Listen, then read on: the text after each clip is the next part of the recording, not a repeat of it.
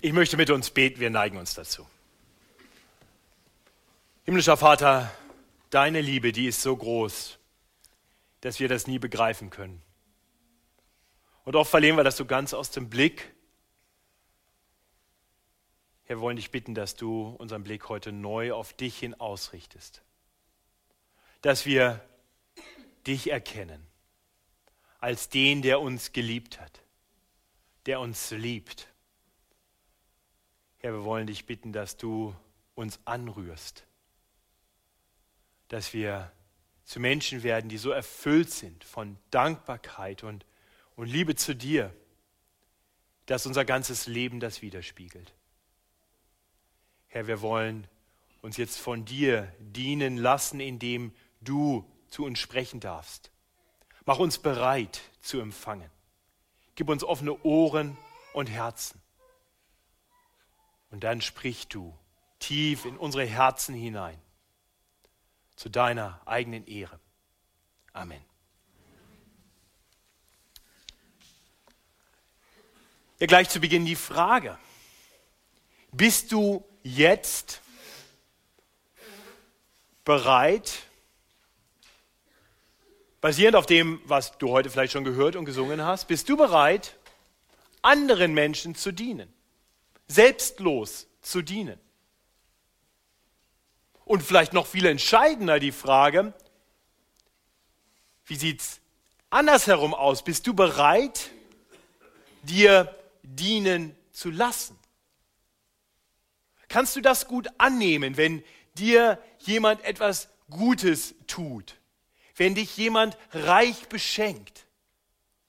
Oder hast du so den Instinkt, dass du dich gleich irgendwie revanchieren musst? Ich glaube, vielen geht das so. Ich glaube, wir sind so geprägt durch die Zeit und die Welt, in der wir leben. Wir leben in einer Welt, die geprägt ist von großem Individualismus, von einem großen Streben nach Unabhängigkeit. Das bedeutet, dass unsere eigene Bereitschaft, anderen zu helfen, durchaus Grenzen kennt. Gerade dann, wenn uns das so richtig was kosten würde und nichts bringt. Und ich denke, dass, dass es genauso auch ist, dass, dass unsere Bereitschaft, Hilfe anzunehmen, sehr begrenzt ist. Wir wollen nach Möglichkeit auf keine Hilfe angewiesen sein. Ich habe in der letzten Woche eine bedrückende Statistik gelesen in dieser Diskussion, die seit, naja, gut einem Jahr in Deutschland geführt wird, über aktive Sterbehilfe. Zwei Drittel aller Menschen in Deutschland befürworten das. Und das Hauptargument mit Abstand, das Argument, was am meisten genannt wird, warum Menschen die rechtliche Möglichkeit haben wollen, ihrem Leben ein Ende zu setzen und dabei womöglich auch noch Hilfe zu bekommen, ist, weil sie Angst davor haben, abhängig zu werden, anderen zur Last zu fallen. Aber das ist absurd. Das ist doch völlig verrückt. Gott hat die Welt darauf angelegt, er hat uns gemacht als abhängige Wesen. Es ist eine völlige Verblendung unserer Sinne zu denken, dass wir wirklich unabhängig sein könnten. Wir haben hier gerade den kleinen Louis gesegnet. Der hat sich nicht selber gemacht. Der hat sich nicht selber zur Welt gebracht. Der versorgt sich auch nicht selber. Das würde nicht funktionieren. Er ist abhängig, dass Conny und Frank für ihn sorgen, mit Liebe für ihn da sind. Und das ging übrigens allen von uns mal so. Und das Problem ist, manchmal, wenn wir dann älter werden, schauen wir das zu vergessen und dann bilden wir uns ein, dass wir unabhängig sein. Bis da manchmal die Realität Raum gewinnt und wir merken, ich bin gar nicht so unabhängig, wie ich dachte. Wir haben letzte Woche schon darüber nachgedacht, in der ersten Predigt, in dieser Predigtserie Gott ist, da ging es um den souveränen Schöpfer. Und Alexander Heistermann hat uns vor Augen geführt, dass Gott nicht nur der souveräne Schöpfer ist, sondern auch der Erhalter aller Dinge. Ohne ihn hat nichts Bestand. Nicht? Im Paulus predigt das in dem Predigtext von letzter Woche zu den Menschen in Athen, dass wir in ihm leben und weben. Wir, wir haben unser, unser ganzes Wesen in ihm. Und unser heutiger Predigttext, der zeigt uns von einer etwas anderen Warte, aus einer anderen Perspektive wiederum, wie sehr wir abhängig sind. Der Titel der heutigen Predigt lautet Gott, der Mensch gewordene Diener. Und es ist meine Hoffnung mein Gebet, dass wir alle erkennen, wie sehr wir auf diesen Dienst des menschgewordenen Gottes angewiesen sind. Und dass diese Erkenntnis etwas ist, das uns eben nicht in Angst und Schrecken versetzt. Das Gefühl gibt, oh, ich bin abhängig, das ist so schlimm, sondern dass es unsere Herzen froh macht, weil wir erkennen, ja, ich bin abhängig und da ist jemand, der mich genau in meiner Abhängigkeit sieht und für mich sorgt, mir dient. Der Predigttext für heute Vormittag findet sich im Jesaja-Buch. Wir haben gerade schon Auszüge gelesen. Es ist das vierte sogenannte Gottesknechtslied. Das beginnt schon in Kapitel 52, Jesaja 52, mit Vers 13 und geht dann durch das ganze 53. Kapitel. Findet sich in den Bibeln auf Seite 713 und 714, wenn Sie mit dem Text in der Bibel, die hier ausliegt, betrachten wollen. Jesaja 52 ab Vers 13 bis zum Ende von Kapitel 53. Bevor wir uns dieses Lied genauer anschauen, ist es aber hilfreich zu bedenken, in was für einem Kontext dieses Lied steht. Es steht ja nicht losgelöst von, seinem, von seiner Umgebung, nein, es spricht genau in eine konkrete Situation hinein. Und zwar lesen wir in den Kapiteln davor schon großartige Verheißungen, Zusagen Gottes an sein Volk. Er sagt seinem Volk, er sagt den Gläubigen zu, dass er sie aus aller Not erlösen wird. Diese großartige Botschaft der kommenden Erlösung, die soll von Freudenboten verkündet werden, wie es dann in der Mitte von Kapitel 52 heißt. Und diese frohe Botschaft, die also verkündet werden soll, die wird jetzt in diesem Gottesknechtslied besungen. Sie wird uns dargestellt. Es ist die Botschaft vom menschgewordenen Gott, von Gott, der zu uns Menschen kommt, vom Menschen verachtet wird, aber durch seinen Tod Menschen von ihrer Schuld befreit und dann eines Tages herrschen wird als der siegreiche Herr. Und ich denke, uns allen ist klar, wenn wir diesen Text sehen, wenn wir ihn gerade gemeinsam gelesen haben in Auszügen, von wem dieses vierte Gottesknechtslied handelt. Es handelt von Jesus Christus. Es ist eine prophetische Verheißung des kommenden Herrn. Wir wollen dieses Lied betrachten in fünf Strophen. Ich denke, es gliedert sich in fünf Strophen, die jeweils drei Verse umfassen. Und äh, man kann das eigentlich ganz gut erkennen. Ähm, das Interessante bei der Struktur der Strophen ist, dass dass sie vielleicht nicht zwingend nur chronologisch zu lesen sind, das geht auch und das wollen wir nachher auch so betrachten, aber dass sie auch ein, ein gewisses Muster haben. Wir sehen nämlich in der ersten Strophe, also in den letzten drei Versen von Kapitel 52, wenn wir so wollen, eine Zusammenfassung des Inhalts des dann folgenden. Und, und dann ganz am Ende sehen wir noch einmal eine Zusammenfassung dessen, was Gott getan hat durch den Gottesknecht. Also Anfang und Ende stehen in gewisser Weise in einer gewissen Parallelität zueinander. Die zweite und die vierte Strophe, die schauen dann konkret auf das Leben des Gottesknechts. In der zweiten Strophe, also den ersten drei Versen von Kapitel 53, da sehen wir das Kommen des Gottesknechts, wie er in diese Welt hineinkommt und verachtet wird. Und in der vierten Strophe, also in den Versen 7 bis 9 von Kapitel 53, sehen wir, wie der Gottesknecht aus dieser Welt scheidet, wie er letztendlich stirbt. Und mittendrin, die dritte Strophe, ist die, die uns die Kernbotschaft vermittelt. Hier sehen wir den einzigartigen Dienst des Gottesknechtes. Ja, noch mehr, wir erkennen warum. Warum der Gottesknecht von den Menschen verachtet wurde, warum er unschuldig sterben musste. Und das Ziel dieser Predigt ist ganz einfach. Ich möchte mit uns einfach auf diesen Gottesknecht schauen. Ich möchte uns mit hineinnehmen in das Staunen über diesen Gottesknecht. Ja, meine Hoffnung ist es, dass wir neu unsere Abhängigkeit vom Gottesknecht erkennen und dass das uns nicht unberührt lässt. Nein, mein Gebet ist, dass es unsere Herzen so anrührt, dass es unser Leben letztendlich verändert. Schauen wir zuerst die erste Strophe an, in der wir wirklich eine kurze Zusammenfassung des Liedes sehen. Ich werde da nur ganz kurz drauf eingehen. In der ersten Strophe lesen wir folgende Worte. Siehe, meinem Knecht wird's gelingen. Er wird erhöht und sehr hoch erhaben sein.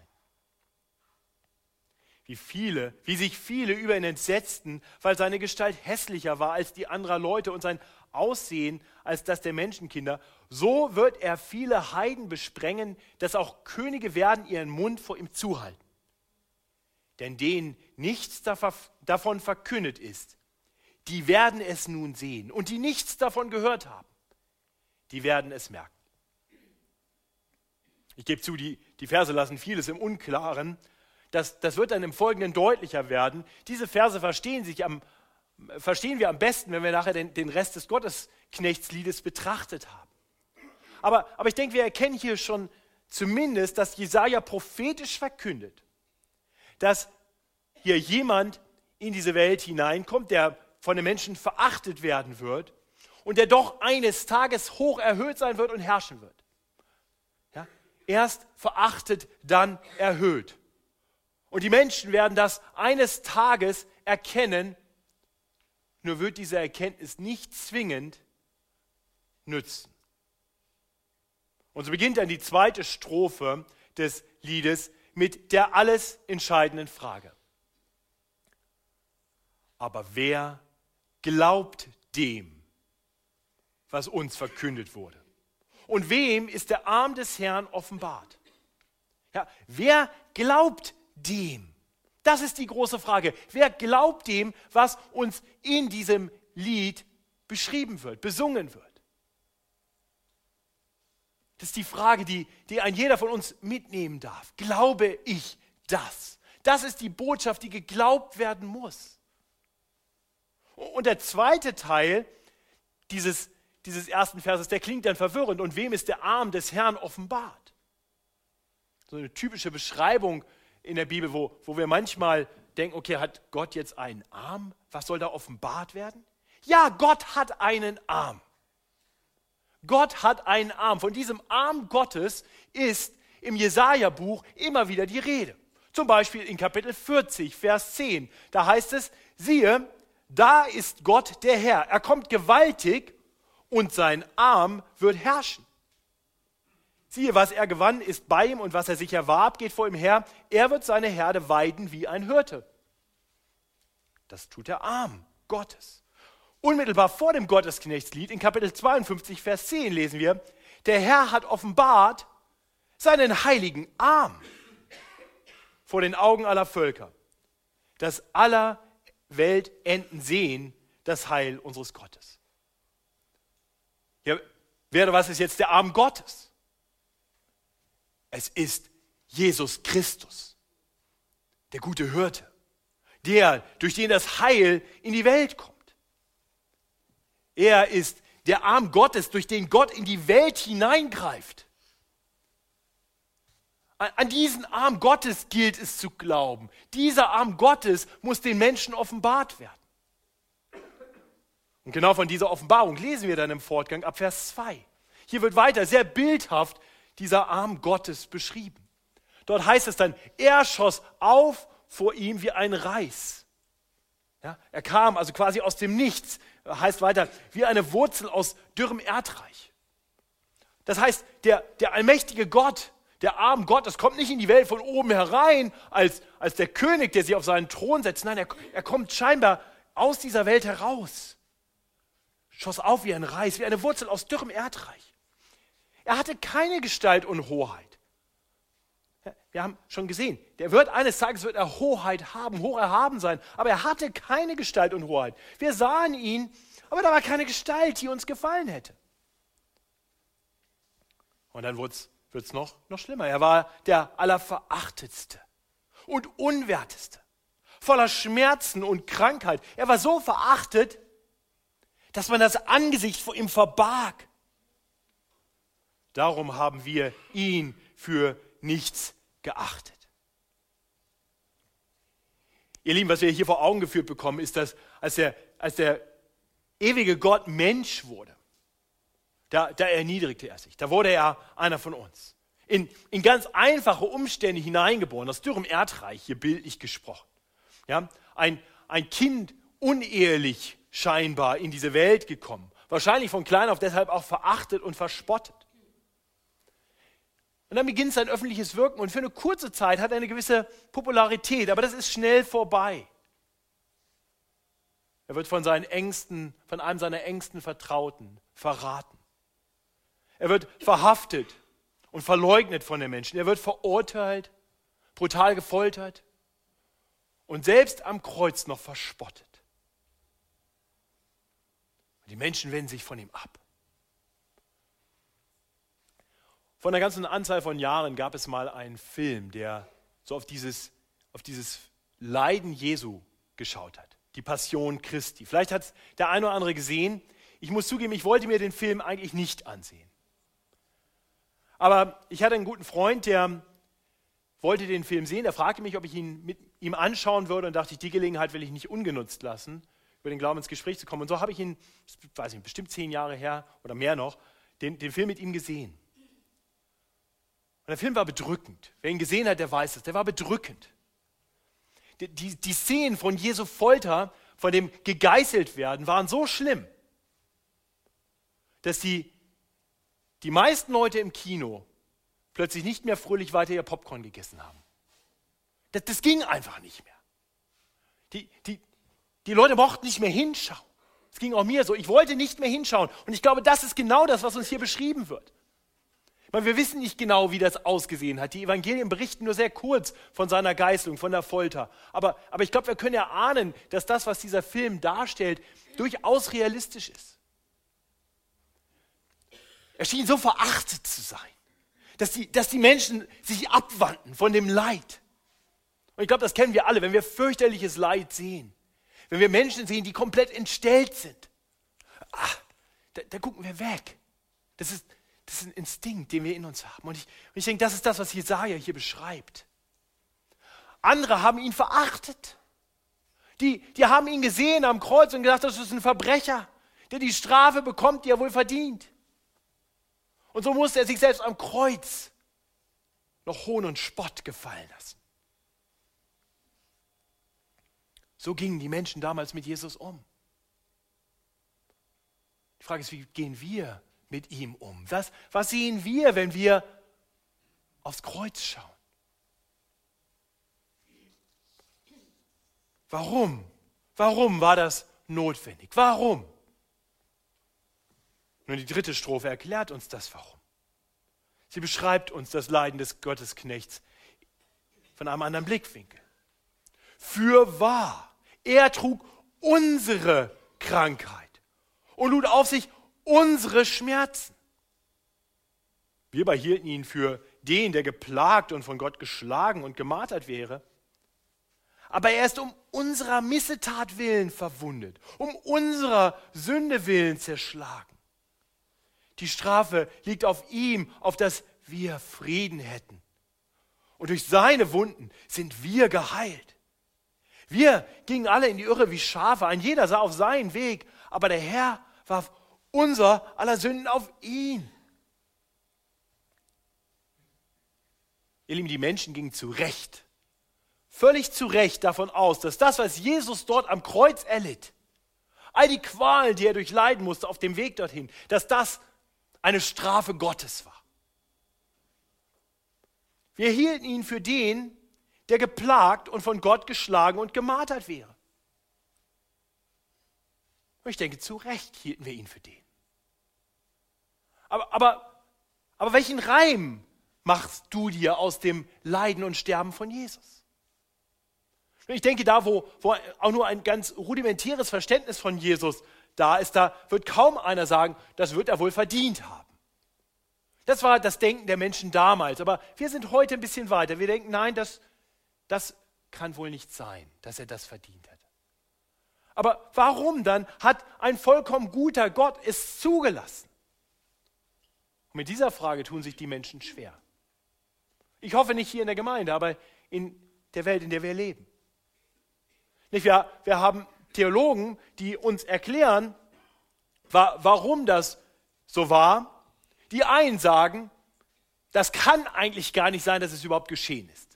Das ist Mythos, weil wenn das geschehen wäre, wäre das göttliche Kindesmisshandlung. Gott, der Vater, der seinen Sohn so brutal foltern lässt. Andere sagen, nein, keine göttliche Kindesmisshandlung, sondern was, was dort geschehen ist, das, das war ja nicht so, dass der Vater das verlangt hätte, sondern dass Jesus von sich aus das tun wollte. Er wollte das tun, um den Menschen ein Vorbild zu sein, ein Beispiel zu geben für ein selbstloses Leben. Wirklich.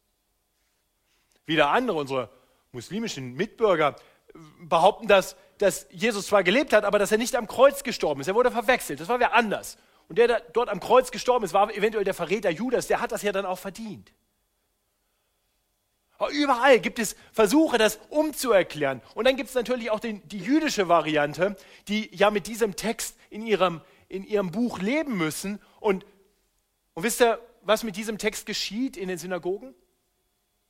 Er wird nicht gelesen, genau. Das ist einer dieser Texte, die nicht gelesen werden, weil, weil die Menschen zu leicht verwirrt werden könnten von diesem Text. Oder vielleicht können sie verstehen, was dort steht. Gott braucht keine Hilfe. Wir, wir müssen Gottes irrtumsloses Wort nicht irgendwie korrigieren, Erklärungen finden, um, um das umzudeuten. Gott braucht unsere Hilfe nicht. Gott sagt uns das, weil wir das hören müssen. Und was Jesus hier erleidet, das ist in der Tat die gerechte Strafe des richtenden Gottes.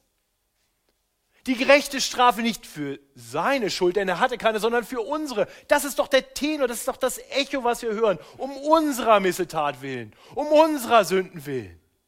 Die Strafe, die auf ihm liegt, bringt uns Frieden. Der Herr wirft auf ihn all unsere Sünden.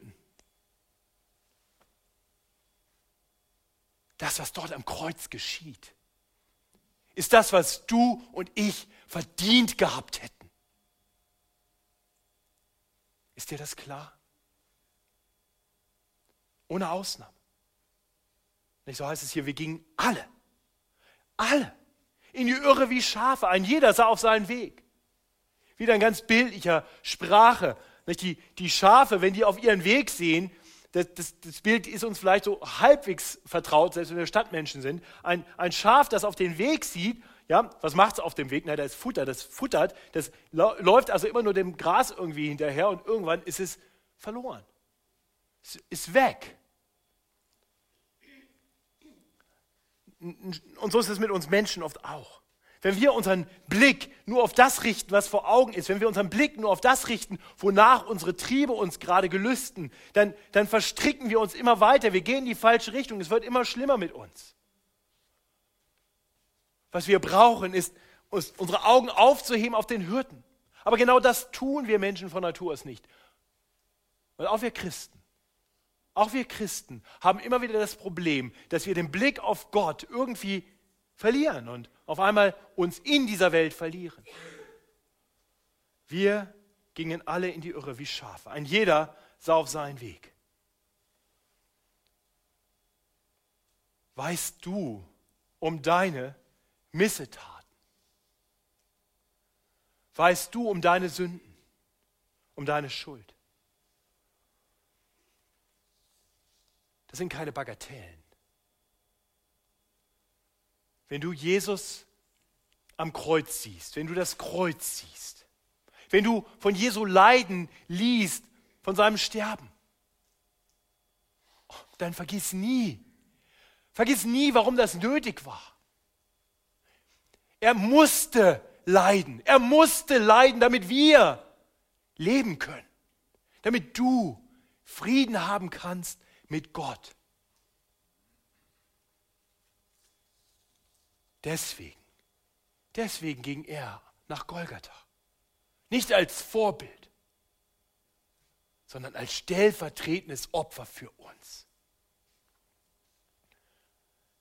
Dabei wird im Fortgang deutlich, dass er das nicht gegen seinen Willen erlitt, dass der Vater nicht einfach einen Plan machte und Jesus es aushalten musste. Nein, wir lesen in der vierten Strophe, dass er willig litt. Als er gemartert ward, litt er doch willig und tat seinen Mund nicht auf wie ein Lamm, das zur Schlachtbank geführt wird. Und wie ein Schaf, das verstummt vor seinem Scherer, tat er seinen Mund nicht auf. Er ist aus Angst und Gericht hinweggenommen. Wer aber kann sein Geschick ermessen? Denn er ist aus dem Lande der Lebendigen weggerissen, da er für die Missetat meines Volks geplagt war. Man gab ihm ein Grab bei Gottlosen und bei Übeltätern, als er gestorben war. Wiewohl er niemand Unrecht getan hat und kein Betrug in seinem Mund gewesen ist.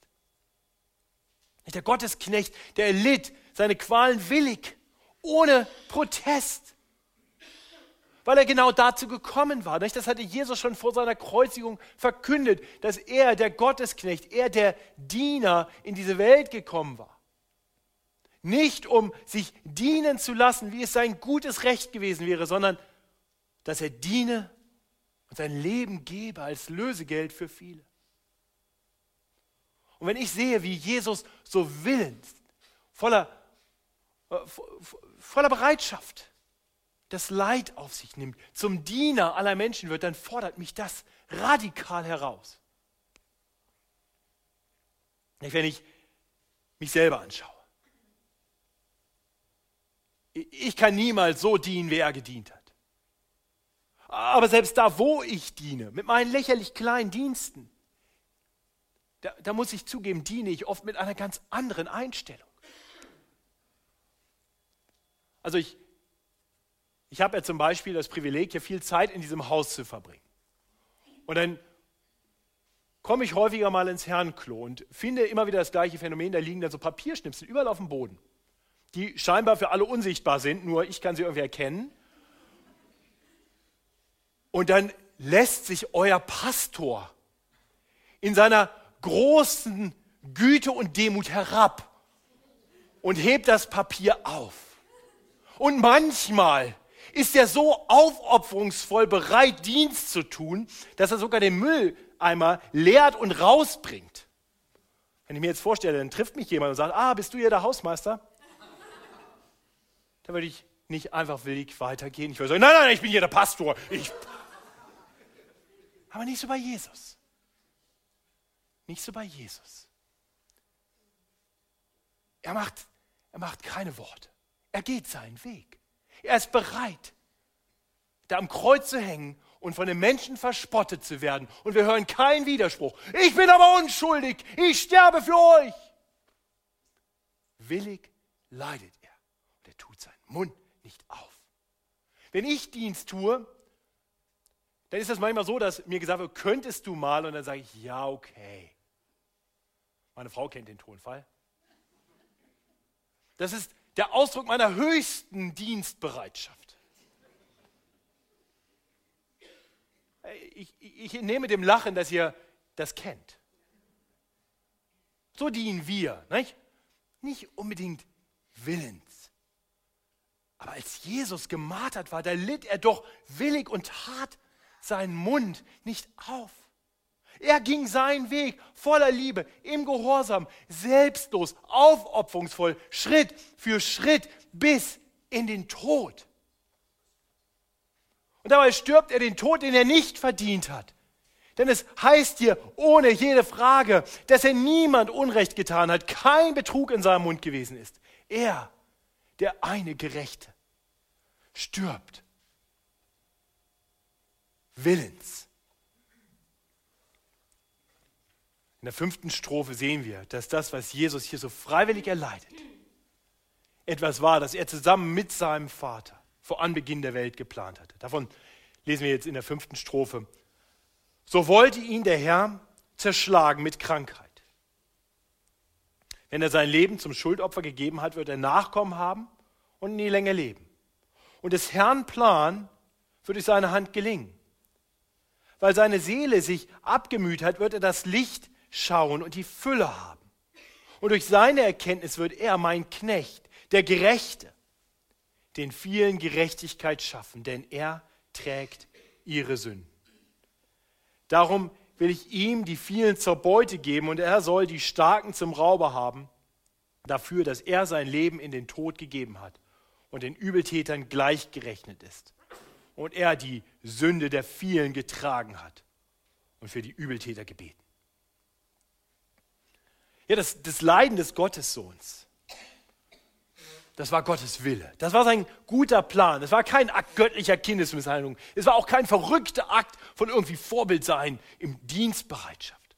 Nein, es war das, was der Herr, was der dreieine Gott geplant hatte, weil es notwendig war, um Menschen vor der Verdammnis zu retten.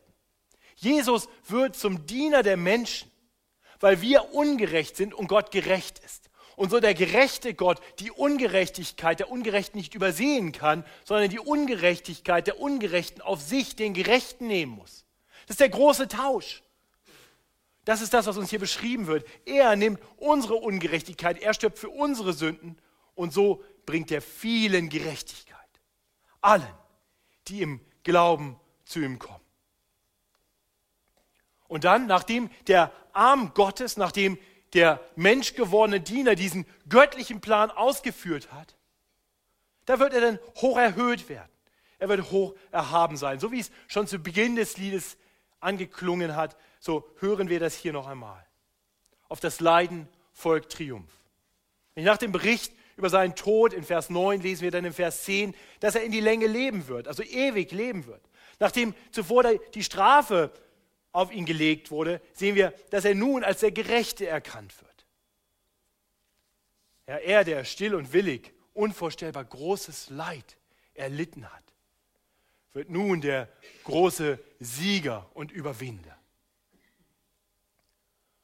Und ihr Lieben, auch das ist allein Gottes Werk. Es ist wichtig, dass wir das verstehen. Es ist allein Gottes Werk, unsere Schuld von uns zu nehmen. Und es ist allein Gottes Werk, Jesus zu erhöhen. Er braucht uns dazu nicht. Das ist sein ewiger Plan. Das tut er. Sein perfekter Plan. Der demütige Gottesknecht, der um unserer Sünden willen litt, der getötet wird. Er ist der ewige Herr, der für alle Ewigkeit Anbetung bekommen wird. Und die alles entscheidende Frage, die jetzt über dieser großartigen Botschaft steht, ist die. Aber wer glaubt dem, was uns verkündet wurde? Und wem ist der Arm des Herrn offenbart? Das ist die Frage aus Vers 1, die da drüber steht. Die Frage möchte ich dir weitergeben. Glaubst du dieser Botschaft? Kommst du in aller Demut zu Jesus, der dir den ultimativen Dienst erweisen muss. Erkennst du an, wie abhängig du bist. Ich bete, dass, dass keiner von uns hier auf kritischer Distanz zu ihm bleibt. Aber ich bete auch, dass keiner von uns sagt, ja, okay, so ein bisschen abhängig, aber ich kann ja auch was mitbringen. Bei, bei Gott können wir, können wir nur empfangen, wenn wir mit leeren Händen kommen. Das heißt, die, die wirklich entscheidende Frage ist, bist du bereit, dir dienen zu lassen? Im Wissen darum, dass du niemals etwas zurückgeben kannst. Das ist wichtig. Wir, wir müssen unseren Stolz ablegen. Wir müssen erkennen, dass unser Anteil an all dem nichts sein kann. Unser falsches Streben nach Unabhängigkeit, unser falsches Verlangen danach, etwas zu sein, auf das Gott dann schauen kann und sagen kann, oh ja, der hat was verdient. Ich hoffe, so kommst du zum Gottesdienst. Vor allem als jemand, der mit offenen Ohren, mit offenem Herzen kommt, um sich von Gott dienen zu lassen.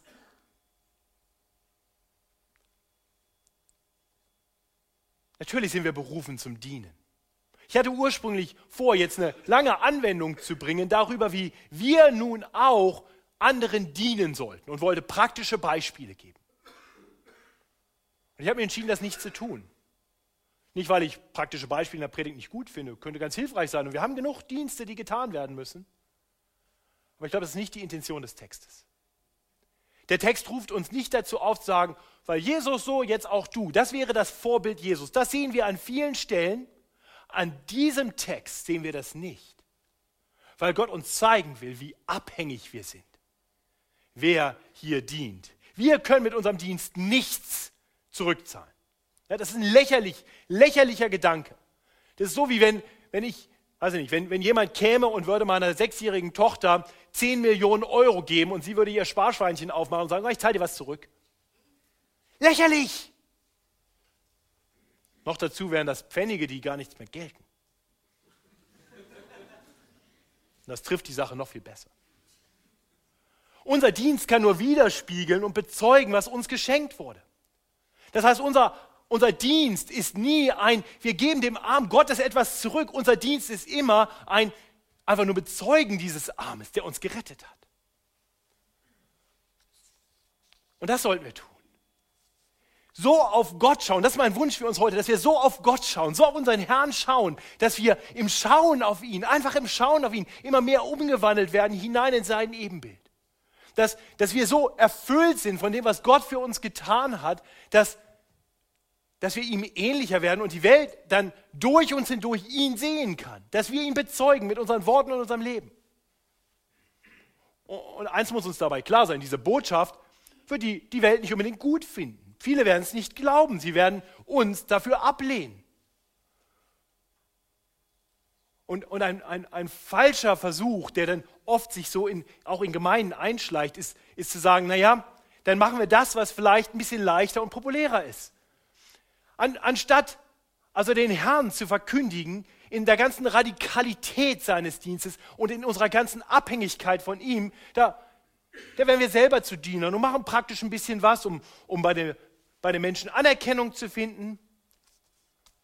Aber ganz ehrlich, das, das ist ein schwaches Zeugnis. Das ist ein lächerliches Zeugnis. Also wenn wir Gott bezeugen wollen durch unseren Dienst, wie sollte unser Dienst denn dann aussehen? Der sollte von Radikalität geprägt sein. Das sollte ein Dienst sein, der nicht sagt, oh, wie viel brauchst denn jetzt? Muss das jetzt auch noch, also das muss doch reichen. Das hat Jesus nie getan. Er ist den ganzen Weg gegangen.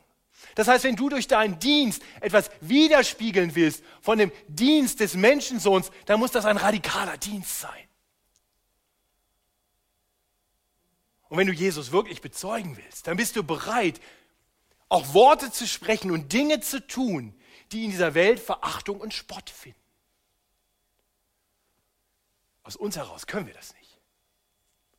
Wer ist dazu fähig? Deswegen müssen wir unseren Stolz ablegen und erkennen, wie, wie selbstlos und aufopferungsvoll uns unser Herr gedient hat. Und ich denke, erst wenn wir das erkennen, wenn das unser Herz immer mehr erfüllt, dann werden wir Stück für Stück zugerüstet werden, auch die Gesinnung Christi zu bekommen. So wie er, radikal zu dienen. Immer da, wo eine Not ist. Und ihn mutig zu bezeugen, auch wenn das Hohn und Spott findet. Aber ich rufe dich jetzt nicht zum Dienst auf. Mein einziger Ruf für dich heute ist der. Schau aufs Kreuz. Schau auf Jesus. Sieh, was er für dich getan hat. Und dann geh auf die Knie und bete ihn an. Und das wollen wir jetzt tun. Himmlischer Vater, dein Dienst für uns ist die Basis für alles. Wenn du dich nicht für uns gegeben hättest, wären wir verloren. Wenn du nicht Hohn und Spott und Folter und Tod gelitten hättest, dann wäre das unsere sichere Zukunft. Danke. Danke für deine Liebe. Danke für deine Selbstlosigkeit. Danke für deine Bereitschaft, dich voll und ganz aufzuopfern. Herr, lenke unsere Blicke immer wieder aufs Kreuz. Hilf uns, deine Liebe zu erkennen, auf dass sie uns mehr und mehr durchdringt. Und danke, Herr, dass wir wissen dürfen, dass so wie im Leben Jesu, auch im Leben aller seiner Nachfolger, auf eine Zeit der Ablehnung und des Leidens, ganz gewiss eine Zeit der Erhöhung und des Friedens und der Freude folgt. Hilf uns, so zu leben, voller Dankbarkeit, voller Zuversicht, im völligen Vertrauen, in völliger Abhängigkeit von dir.